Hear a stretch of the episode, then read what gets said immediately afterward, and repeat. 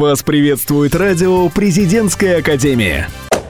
Здравствуйте, с вами радио Президентской Академии и его ведущая Лада Базарова. В этом выпуске вы узнаете, как прошла встреча с учителем года Алиханом Динаевым, какой факультет стал лучшим в зимних играх при Президентской Академии и как путешествовать по России с большими скидками. А с новостями вас познакомят Дарья Самсонова и Алина Петрович. Объявлен старт приема заявок научных работ памяти Галины Васильевны Старовойтовой «Галатея». Тема конкурса – взаимодействие политики и культуры в современном мире. Принять участие могут студенты бакалавриата и специалитета третьего курса и старших курсов, студенты магистратуры и аспирантуры, возраст участников до 30 лет. Требования к работе. Научная работа не должна быть ранее нигде опубликована. Объем до 15 страниц. Работа на русском языке с аннотацией на английском. Главный приз конкурса – именная стипендия. Более подробную информацию вы можете узнать в официальной группе студенческого совета Института ВКонтакте.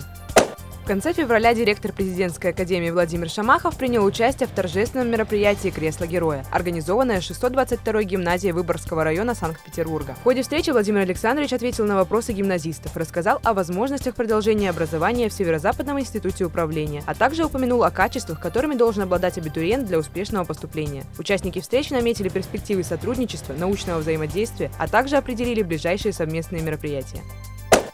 Зимние игры по президентской академии прошли 15 февраля. Это соревнования студентов разных факультетов, которые можно сравнить с международным конкурсом Олимпийские игры. В соревнованиях принимали участие 8 команд. На игры были следующие дисциплины. Лыжные гонки, шорт-трек, скоростной спуск на ватрушках, мини-футбол на снегу, снежные фигуры, коньки. Спортсмены боролись за заветный приз, верхнюю ступень пьедестала, золотые медали и признание лучше всех. Но все участники игры отметили, что победа была для них не самой самым главным. Команда – вот что подталкивало прийти к финишу первым. Ведь поддержка, кричалки, дружеские объятия и настрой – это намного дороже, чем высокие результаты. В общем зачете места распределились следующим образом. Первое место и звание лучшего завоевала команда факультета таможенного администрирования и безопасности. Серебро получил факультет экономики и финансов. На пьедестал с цифрой 3 вступила команда факультета государственной службы и муниципального управления. Если хотите увидеть, как проходили соревнования, то заходите в официальный официальную группу ВКонтакте.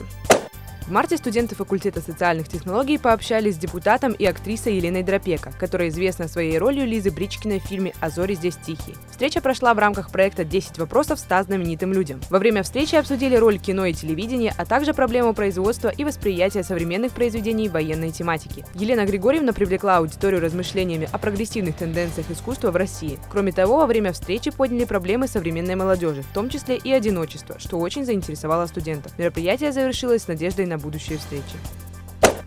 Научной библиотеке Северо-Западного института управления 25 февраля прошла встреча с учителем года 2018 Алиханом Динаевым, выпускником президентской академии. Он является преподавателем обществознания и права в математической школе в Грозном, автором ряда газет и онлайн-изданий об образовании, популярным блогером и телеведущим. Репортаж с места событий подготовила Елизавета Астафоркина. 20 февраля в библиотеке ЗИУ на Васильевском острове студенты познакомились с учителем года России 2018, который 8 лет назад окончил президентскую академию в Санкт-Петербурге. Но я про Алихана Динаева еще знала до этой встречи. Именно его невербалику мы разбирали на уроке психологии с Татьяной Валентиновной Тулупьевой. В своем видеомастер-классе Алихан что-то объясняет коллегам, а мы постоянно ставим ролик на паузу и разбираем жесты и мимику преподавателя – Алихан говорил на тему, почему сегодня школьники доверяют Дане Поперечному больше, чем учителям истории или литературы. Тогда на мою группу Алихан произвел впечатление сильного оратора, который взял актуальную тему и достойно и объективно ее раскрыл. А мне еще стало приятно, что своих выпускников ЗИУ помнит и гордится ими. Возвращаясь к встрече, в 9 утра Алихар входит в зал научной библиотеки, где собралось больше полсотни студентов и школьников. На нем надет строгий черный костюм, белая рубашка, чистая обувь, хотя с утра в тот день шел дождь. Его походку я бы не назвала уверенной. Плечи слегка согнутые, шаг неторопливый. Но своей улыбкой и открытой позой Алихан располагает к себе. На меня он произвел впечатление доброго и искреннего человека. На первый мой вопрос, когда и зачем студент ГИМУ решил стать учителем общества знания в школе, Алихан ответил сразу. Осознание пришло на старших курсах, когда он начал записывать видеоразборы лекционного материала для своих одногруппников. Прямо сидя в своей комнате, я начал э, с ноутбука записывать эти видео. И это было очень полезно. Очень много положительных отзывов было. Очень много, сотни просмотров, потом тысячи просмотров появились. Э, студенты со всей России стали мне писать и благодарить. Я да, внезапно понял для себя, что у меня это хорошо получается. Все начали говорить мне, что у меня это хорошо получается. Эти видео выступления и эти первые мои потуги на пути э, видеоблогерства, они поспособствовали тому, что я стал учителем. Мне кажется, человек просто должен пробовать себя в разных сферах и делать то, что ему нравится больше всего. Но это не означает, что я никогда не буду работать по своей профессии. Я думаю, что когда-нибудь обязательно до этого дойду. Потом спросили про участие в главном учительском конкурсе страны, про трудности, которые возникали. 93 тысячи педагогов принимало участие, и преодолеть э, это сито отбора, конечно, непросто. Много испытаний было, и сайты наши оценивали, и эссе писали, и открытые уроки, и мастер-классы, и много чего другого было. Поэтому, да, не просто это изматывающее испытание. Алихан отметил невероятную поддержку от своих учеников, которые во время конкурса оставались в Грозном и присылали ему мотивационные видео, в котором поддерживали своего преподавателя. Вот послушайте, как школьники отзываются о своем учителе. Алихан Владимирович, он не чувствует как обычный учитель, он больше как друг чувствуется. Ты хочешь отвечать, у тебя есть желание отвечать, э, и ты, ты как бы считаешь, это твой урок, что этот учитель, э, что Алихан Владимирович дает тебе знания, а ты их поглощаешь и с удовольствием поглощаешь. Вот. Также, например, у него шутки прям в тему. На вопрос, как учителю завоевать уважение своего класса, Алихан отвечает – я считаю, что учитель э, не может быть занудой, например. Он не может быть слишком серьезным и строгим. Я думаю, что учитель должен улыбаться детям, шутить э, иногда, смеяться вместе с ними. Э, потому что смех вместе, не над кем-то, а вместе с учениками, это то, что всегда объединяет. Про это можно много и долго говорить, но э, я еще раз повторюсь, что самое главное, нужно просто любить учеников, а ученики всегда чувствуют это и готовы ответить взаимностью. Понимаете, ученики обычно это хорошие люди, в которых нет ничего плохого, а, и они готовы понять, вы готовы понять, и учителей тоже. И если а, видите, что у учителя проблемы, ему тяжело, обычно ученики идут навстречу, по крайней мере, и в моей школьной жизни, и преподавательской жизни бывало так. Поэтому гневаться не надо и раздражаться не стоит учитель. А на вопрос, почему Алихан выбрал преподавать именно в школе и не хочет ли он когда-нибудь вернуться к своей специальности, а я напоминаю, что Алихан выпускник ГИМУ, учитель ответил. Работая со студентами, я часто видел, что, к сожалению, уровень их подготовки не самый высокий, что стимула у многих учиться нет. Я понял, что если я хочу что-то сделать серьезно, изменить систему образования, как-то повлиять на подрастающее поколение, мне надо спуститься на ступеньку ниже, перейти на школьный уровень. Про школу, школьные знания, эффективность обучения говорили долго. Победив в конкурсе, Алихан на год становится советником министра образования России. Алихан пока что не говорит о предстоящих целях. За спиной огромная проделанная работа, и сейчас необходимо время, чтобы восстановить силы. Также Алихан ушел от ответа на мой вопрос, что же делать молодому учителю, если в него влюбилась старшеклассница. Мне кажется, учитель должен всегда некую дистанцию обязательно. Дистанция должна быть, этому способствует общение на «вы», а, в том числе а, тоже принятое во многих школах исключительно на «вы». Ну, я не знаю, как себя вести, честно, в этой ситуации. А, может быть, я не сталкивался. Может быть, сталкивался, но напрямую мне не говорили. Или если показывали, я делал ничего не замечаю. Встреча длилась больше часа, диалог получился живым, из зала постоянно тянулись руки, и ребята задавали свои вопросы. Предложили проводить подобные встречи чаще, и я бы не отказалась побывать на ней еще раз, потому что важно общаться с людьми, которые всей душой любят свое дело. Алихан как раз из таких людей, может быть этим и обусловлен его успех. Ближе к концу встречи он произнес интересную мысль об образовании. Опыт учебы, он всегда полезен. То, что вы учили, заставляли себя, преодолевали, запоминали это, это развивает и ваше разное мышление, и внимание, и память, и так далее. Поэтому, что я вам могу сказать на прощание, дорогие друзья? Учитесь, и у вас все обязательно получится. Алихан Динаев преподает в школе обществознания. Может быть, кто-то из моих школьных учителей и оценил бы, если бы я закончила этот сюжет фразой знаменитого мыслителя. Но делать я этого не буду, потому что я так же, как и Алихан, считаю, что нужно отказываться от существующих шаблонов. Послушайте лучше музыку, которая вдохновляет молодого преподавателя.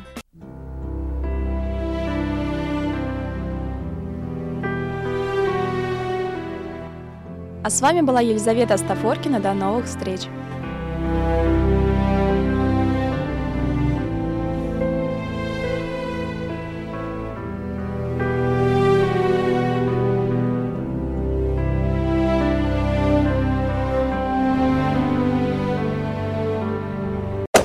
Нашей академии учатся много молодых талантов. Одна из них – студентка третьего курса факультета социальных технологий, фотограф Кристина Трубчининова.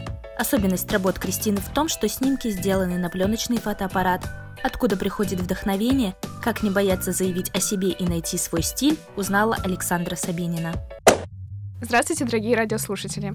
Мы продолжаем рассказывать про ребят нашей академии, которые занимаются творчеством. Сегодня гостем нашей студии стала студентка факультета социальных технологий, направления журналистика, третьекурсница Кристина Дробчининова. Кристина, привет! Привет!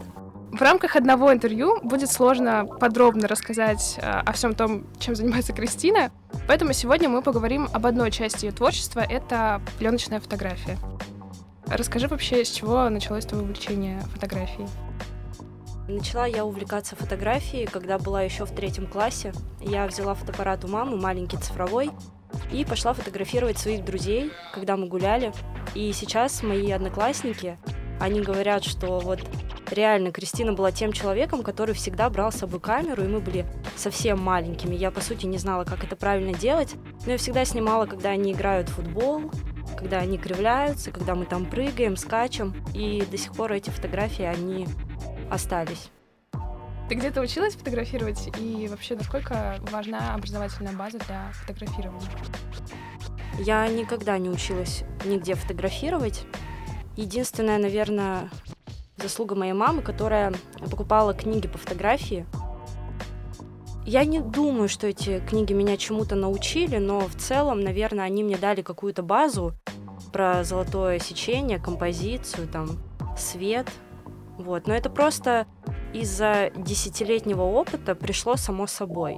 Сначала это плохо, потом получше, а сейчас терпимо. Это очень сложный вопрос, потому что не всегда фотография должна выглядеть правильно с технической точки зрения. Потому что, на мой взгляд, главное ощущение. Просто вот эта база, она просто как бы к тебе привязывается, и ты уже об этом не думаешь. Мне сложно оценивать людей, которые фотографируют год потому что я не знаю, как этому научиться. Просто из-за того, что это было со мной на протяжении жизни, я фотографирую вот так. Как ты искала свой стиль и формат фотографии? Я начала фотографировать серьезно, когда мне было 13 лет. Я поняла, что хочу проводить платные фотосессии, потому что у моей мамы было мало денег, и она не могла мне ну, выделить там 100 рублей в столовую. Я понимала, что для нее это тяжело, и мне нужно было наверное, найти вот такой определенный стиль, который будет подходить э, девочкам, типичные фотосессии на улице, на лавочке. И я начала, наверное, делать то, что мне особо удовольствия не приносило, но тогда у меня были заказы каждый день, и я вот делала банальные типичные фотографии для Инстаграма. А потом я резко оказалась э, на телевидении, работала там корреспондентом и видеооператором, и мне показалось, что фотография — это мертвая картинка, а видео — это что-то живое. Я вообще отложила это дело на два года, вообще этим не занималась. И когда я приехала уже в Питер, я подумала, что вот в глубине души мне этого не хватает. Я смотрела фотографии в разных социальных сетях, искала то, что, наверное, мне бы подошло и что бы я хотела фотографировать, но все равно было сложно определиться, и в какой-то момент для себя я поняла, что когда ты фотографируешь то, что тебе нравится, это и есть твой стиль. Я не могу фотографировать человека, который внешне мне не симпатичен, потому что я не вижу его привлекательных сторон. И все зависит от, э, наверное, обстановки, где я делаю фотографии, но я никогда ее не придумываю, не продумываю. Это всегда очень спонтанно. То есть нет внутри такого, что я вот придерживаюсь определенному стилю, ищу его. По сути, все фотографии, которые я делаю, это просто моя жизнь, а учитывая то, что я фотографирую на пленку, Я в целом не знаю, какой там будет стиль и как фотографии получится, потому что это всегда ну, происходит спонтанно. Откуда ты черпаешь вдохновение и как находишь средства для реализации своих идей? То есть какие-то людей, собственно, локации и тому подобное? Меня вообще всегда удивляют люди, которые не знают, откуда брать вдохновение, или они его теряют. У меня вообще такого нет. Я никогда не говорила, у меня нет вдохновения, потому что оно у меня есть всегда. Я снимаю каждый день, у меня каждый день с собой камера, и это просто, ну, происходит постоянно. Если, наверное, все-таки ответить на этот вопрос, то это музыка и фильмы, но ни в коем случае не фотография. Я вообще предпочитаю не следить за фотографами, не смотреть их творчество, потому что я понимаю, что подсознательно что-то беру от их творчества для себя и, возможно, где-то копирую или хочу повторить их идеи. Вот, и мне это не нравится, поэтому я предпочитаю просто послушать музыку в метро, и мне придет какая-то картинка в голову, либо посмотреть фильм, и я хочу повторить какую-то сцену. Вот. А поиск людей... Поиск людей — это интересно. Когда я приехала в Питер, я поняла, что мне очень тяжело заговорить с незнакомыми людьми. Это большой город, я из маленького города. И я помню, как э, зашла в метро и увидела парня, который мне внешне понравился, и я подумала, что вот я хочу его пофотографировать. Но так как это метро, шумно, я понимаю, что если я к нему подойду и скажу, что я хочу его пофотографировать, он будет смотреть на меня в недоумении, у него не работает интернет, он не может посмотреть, ну, найти мою страницу. И я отбросила эту идею, как-то забыла об этом. И потом, через два месяца, я зашла уже в другом вагоне метро, на другой станции, и я снова увидела этого парня.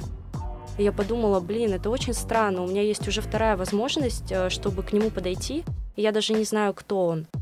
И в этот вечер я приехала домой и заказала визитки, 100 э, штук, на которых сделала текст э, «Я хочу пофотографировать тебя бесплатно» и ссылка на мою страницу публичную ВКонтакте. Вот. И после этого я начала раздавать эти визитки кому угодно, где угодно, в клубах Санкт-Петербурга, в метро, возле университета. Вот, и так находила людей. Раз ты заговорила уже про свою публичную страницу, скажи, насколько тебе вообще было сложно ее заводить и развивать? Ну, мне никогда не было сложно вести публичные страницы, у меня их было несколько до этого.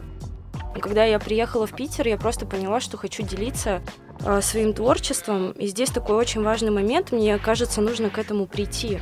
Ты должен осознавать, что ты можешь дать человеку что-то взамен, у тебя есть внутри какая-то изюминка, история, и ты хочешь о ней говорить.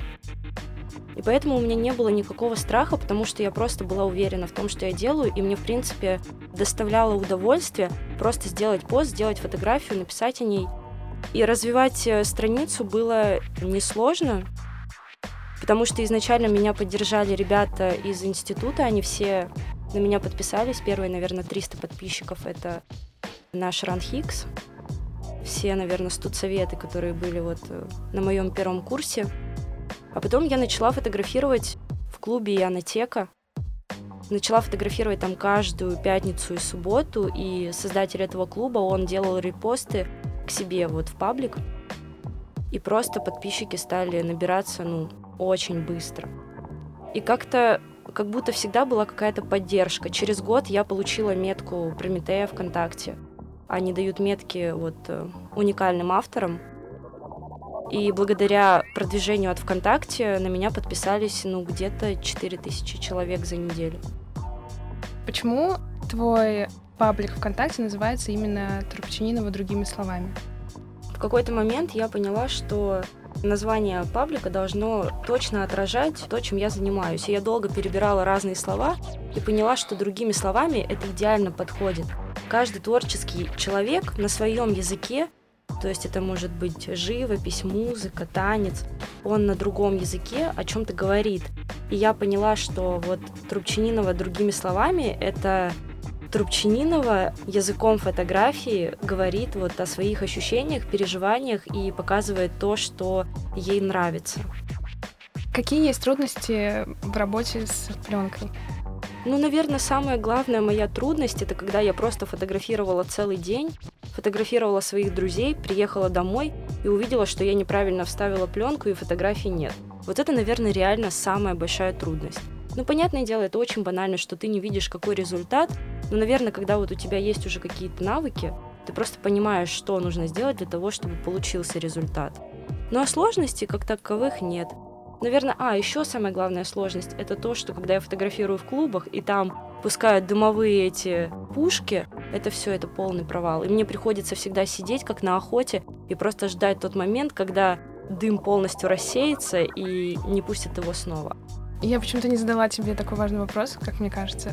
Как ты перешла от цифры к пленке? У меня было ощущение, что вот за 8 лет на тот момент, что я фотографировала, все книжки, которые я читала по фотографии, они как будто навязали мне нормы, как должна выглядеть правильная фотография. И я начала смотреть какие-то страницы фотографии, просто наткнулась на движение, которое называется ломография. И это ребята, которые делают фотографии, вообще не задумываясь над тем, какой результат получится.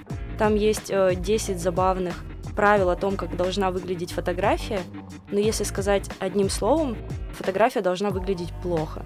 Ты должен не смотреть, что ты фотографируешь, можешь фотографировать с закрытыми глазами, можешь фотографировать там со спины, ну вообще не смотреть в объектив и просто снимать все, что тебе хочется. И мне тогда показалось это таким странным, ну как, есть же правила и книги, которые пишут, и для кого они. После этого у меня вот появилась эта мысль, что я хочу попробовать э, пленочную фотографию, я пошла в магазин и попросила, чтобы мне показали фотоаппарат, который будет делать странные фотографии. И мне дали лома фотоаппарат. Вот. И когда я вставила свою первую пленку, у меня вот внутри были ощущения, что я хочу просто разрушить все вот границы понимания, которые у меня были на тот момент. И я стала делать плохие фотографии. И когда я увидела результат, я просто поняла, что самое главное — это вот то ощущение, которое осталось после вот этого процесса и что я хотела сказать этими фотографиями, независимо от того, плохие они или хорошие технически. Так, наверное, и получилось. Пленочная фотография — это новый вид искусства или веяние моды среди молодежи? Я недавно фотографировала незнакомого парня, и он мне сказал о том, что Кристина, ты была первая, вот, кто фотографировал в Ионотеке на пленку, и потом буквально через два месяца там появилось очень много людей, которые тоже снимают на пленку. И мне стало в тот момент очень ну, приятно это в глубине души, потому что я действительно считала, что я делаю что-то уникальное, и этого не было много. Сейчас я думаю, что это мейнстрим. Потому что многие фотографии, ну честно, я не понимаю, зачем их люди делают именно на пленку. Для чего? Они абсолютно ничего как бы в этом не понимают и не могут ответить на вопрос вот просто зачем. Поэтому, наверное, да, это мода, но это неплохо. Каждый просто должен делать то, что ему нравится, и если им нравится снимать на пленку, то здорово, что они это делают. Какие перспективы развития у пленочного фотографа и собираешься ли ты сама развиваться в этом русле? Ну, наверное, сейчас легко набрать аудиторию, потому что всем нравится пленочная фотография. А, я сама хочу провести выставку. Я бы очень хотела провести ее этим летом, потому что понимаю, что следующим у меня будет диплом. Вот, и в принципе я сейчас сосредоточена только на этой цели. И хочу, чтобы это все выглядело качественно и как-то по-другому преподнести вот свое творчество, а не просто постами в социальных сетях. Некоторое время назад ты была участницей выставки, которая проходила в лофт-проекте «Этажи». Можешь немножко поподробнее рассказать, что это была за выставка, как вообще появилась эта идея и как она реализовывалась? Меня нашла девочка в Телеграме. Это очень странно. Она мне написала, сказала, что она организовывает эту выставку и хочет, чтобы там были предоставлены мои фотографии. Честно, у меня остались отрицательные эмоции после этой выставки, потому что как мне показалось, это было очень некачественно и на скорую руку, и когда я пришла туда посмотреть, мои фотографии висели кверх ногами. И причем там была фотография с деревом. Дерево росло из неба.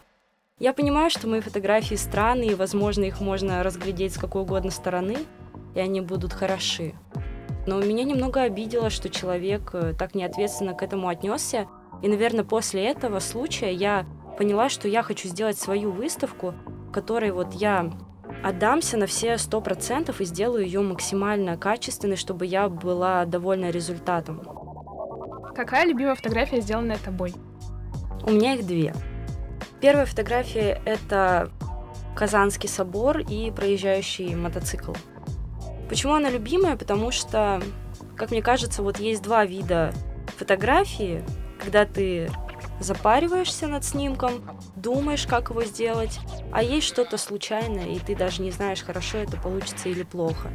Я просто шла по Невскому проспекту, должна была отнести пленку на проявку и поняла, что мне нужно потратить один последний кадр, чтобы скрутить пленку. Я иду и думаю, сейчас я сделаю самую оригинальную фотографию за все свое творчество, сфотографирую Казанский собор. Никто же его не видел. Я делаю фотографию и все, иду дальше проявлять пленку. Мне присылают фотографии, я вижу, что именно в этот момент по центру фотографии проезжал мотоцикл с парнем, и сзади его обнимала девушка.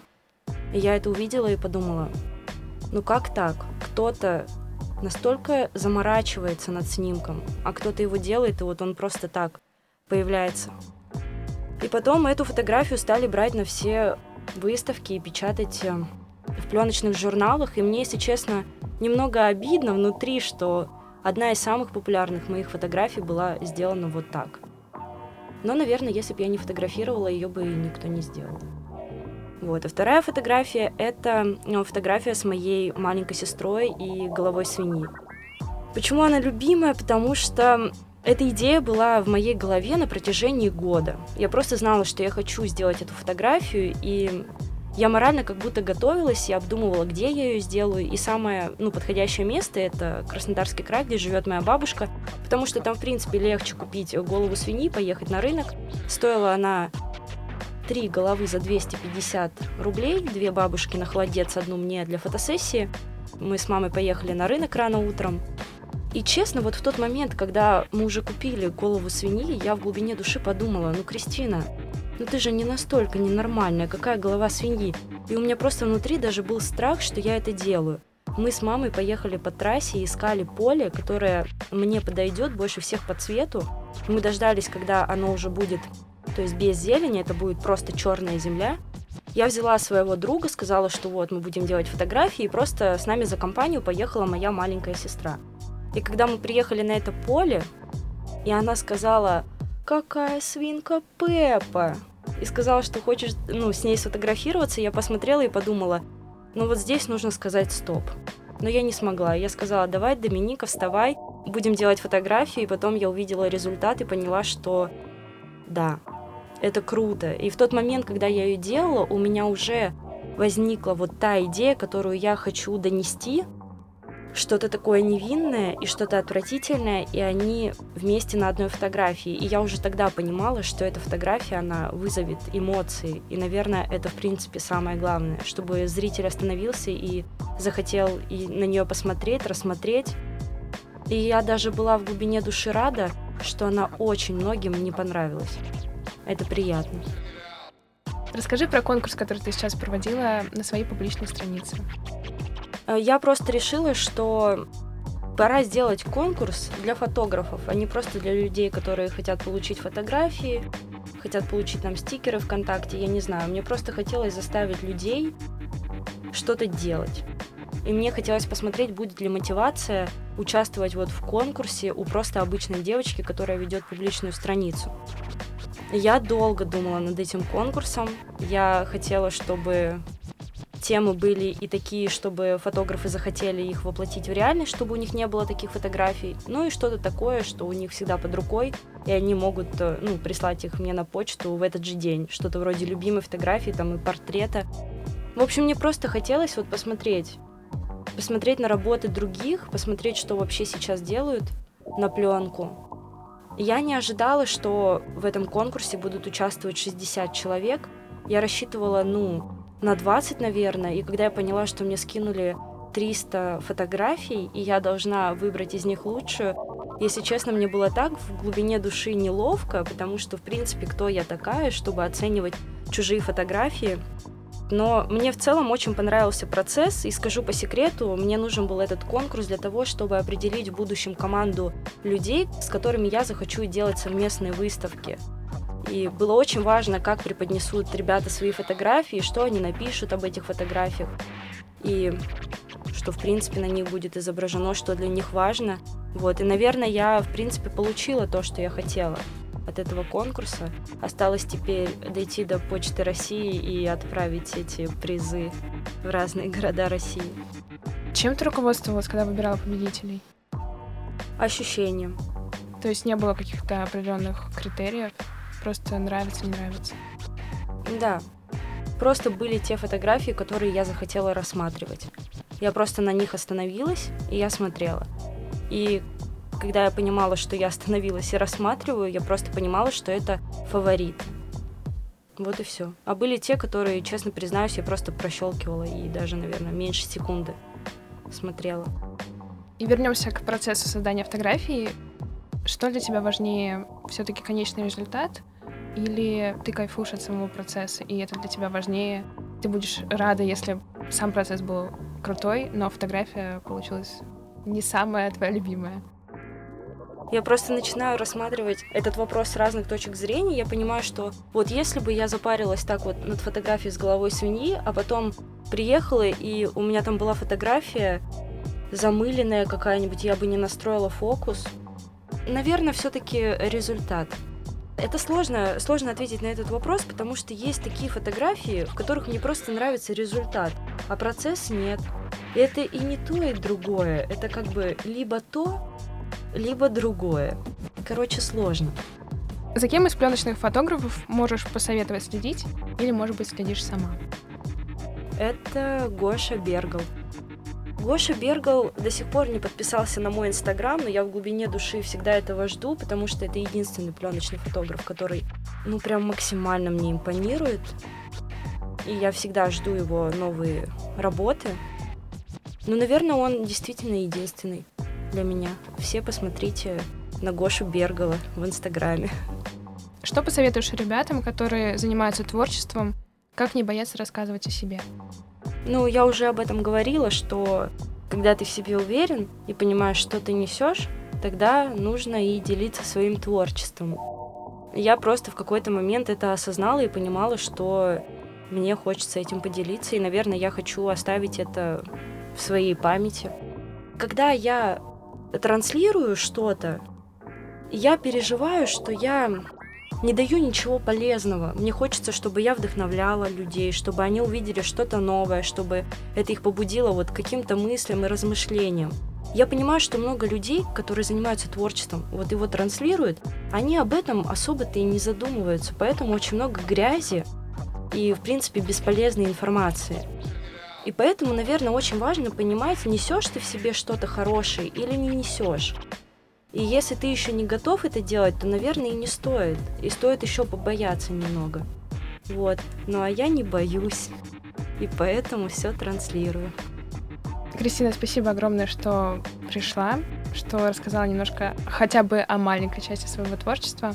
Мы будем все следить, подпишемся на Кристинин паблик ВКонтакте, который называется Трубчининова другими словами.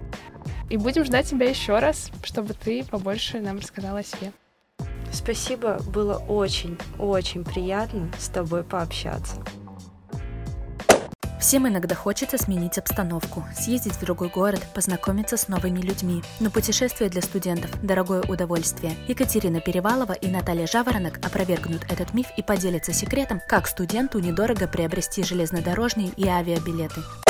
Сегодня в рамках нашей рубрики мы расскажем вам, как сэкономить на билетах на поезд и самолет, если вы путешествуете по России. Многие студенты нашего института знают, что добраться до учебно-образовательного центра Академии на электричке выгодно. Нужно только предъявить студенческий билет на кассе вокзала. Мы провели небольшой опрос среди студентов нашего института и выяснили, что 80% из них пользуются этой возможностью. Однако путешествовать со скидками можно не только по Ленинградской области. Существует проект российских железных дорог «Бонус». Он дает право студентам высших учебных заведений получить скидку 25% при покупке билета. Она действует на проезд в купе и в скоростных поездах с местами для сидения. Студенческий проект РЖД «Бонус» — это не только скидка на билет, но и возможность накопления баллов за поездки. После балла можно списать и получить бесплатные билеты. Для того, чтобы принять участие в программе, нужно выполнить всего три простых шага. Зарегистрироваться в программе лояльности РЖД «Бонус», получить в деканате справку на бланке учебного заведения, подтверждающую факт обучения, отправить справку по форме обратной связи в личном кабинете на сайте. Скидка действует до 1 сентября следующего учебного года, а для ее продления необходимо отправить справку, выданную в новом учебном году. По данным нашего опроса, только 60% студентов знают о существовании проекта РЖД Бонус, а четверть из них хотели бы знать о такой программе раньше. Пока вы не достигли возраста 23 лет, вы можете приобрести субсидированные авиабилеты в некоторые регионы России. Авиакомпании S7, Аэрофлот, Уральские авиалинии и многие другие предоставляют такую возможность. Чтобы приобрести билет по выгодной цене, необходимо созвониться с офисом авиакомпании, узнать о датах проведения акции и забронировать для себя место на борту самолета. Государство оплачивает часть стоимости билетов в города на Дальнем Востоке, в Сибирском федеральном округе, а также, например, в Крым или Калининград. Около 70 опрошенных студентов не знают о субсидиях на перелеты в некоторые регионы России, поэтому 40 из них не пользовались возможными льготами при покупке билета. Надеемся, что эти советы из нашей рубрики вам помогут и путешествия станут намного приятнее. Пока существуют такие возможности, можно не откладывать поездки и перелеты в долгий ящик. Хочешь проявить свой творческий и умственный потенциал, раскрыть все свои таланты? Дарья Волокджанина расскажет, в каких конкурсах для молодежи и студентов ты можешь принять участие уже сейчас. Детская мечта многих стать президентом, и у вас появилась уникальная возможность сделать шаг к исполнению детской мечты. Объявлен всероссийский конкурс молодежных проектов «Если бы я был президентом». Целью мероприятия является повышение правовой активности и грамотности молодежи и проводится для разных возрастных групп по четырем направлениям – эссе, рисунок, видеоролик и проект. Прием заявок и творческих работ на заочный этап ведется на сайте конкурса до 18 марта. Конкурс красоты, ума и таланта. Все это о мистер и мисс Северо-Западный институт 2019. Целый месяц отборов, социальных акций, творческих экспериментов и репетиций. Такие испытания прошли участники конкурса. В финале мы увидим 12 самых ярких и талантливых студентов Академии. А кто станет обладателем той заветной короны, ты сможешь узнать на грандиозном финале конкурса 18 марта. Российская студенческая весна – центральное мероприятие Российского союза молодежи и единственная в России программа поддержки и развития студенческого творчества. Из года в год студвесна собирает тысячи студентов со всей нашей необъятной родины. Вокалисты, танцоры, театралы, видеомейкеры и журналисты. Пришло ваше время. Подать заявку на участие в региональном этапе можно в официальном сообществе конкурса ВКонтакте до 31 марта. Близится Международный женский день 8 марта. Тимофей Кормилицын провел опрос среди молодых людей президентской академии и узнал, как же они поздравляют девушек и женщин с этим праздником. Что ты бы хотела сказать или пожелать нашим девочкам накануне приближающегося праздника? Э, наверное, все-таки стоит пожелать оставаться такими же женственными, правильно, красивыми. Никогда не сдаваться, это в любом случае можно и всем пожелать, но в целом на 8 марта это стоит пожелать особенно девушкам не опускать руки. Если что-то не получается, все равно стараться изо всех сил, и всегда все получится. Ну и, конечно, там всяких верных парней и так далее, я думаю, это в любом случае можно пожелать. Цветите, а, будьте любимы, счастливы и позитивны. Всем мир, всех благ и всего прекрасного. Ура!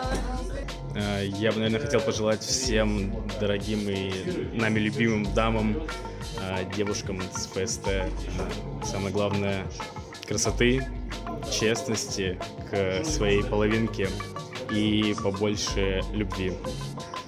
Я хочу пожелать, чтобы каждый день у них был как 8 марта. Больше свега, рэпа, любви, Сам. мальчиков, крутых, как мы. Мы хорошие, а вы еще лучше. Девчонки, любви вам, заботы, всего самого лучшего. Оставайтесь такими же замечательными, красивыми. Вы знаете, что мы вас любим. Лизочка, я поздравляю тебя с 8 марта. Пожалуй, я бы хотел пожелать то же самое, что и всем, но тебе, пожалуй, особенно, потому что, потому что ты со мной, и потому что я с тобой. На этом наш выпуск подошел к концу. Оставайтесь в курсе самых ярких событий вместе с радио Президентской Академии. Вы слушаете радио «Президентская академия». Нас слушают те, кого будет слушать страна.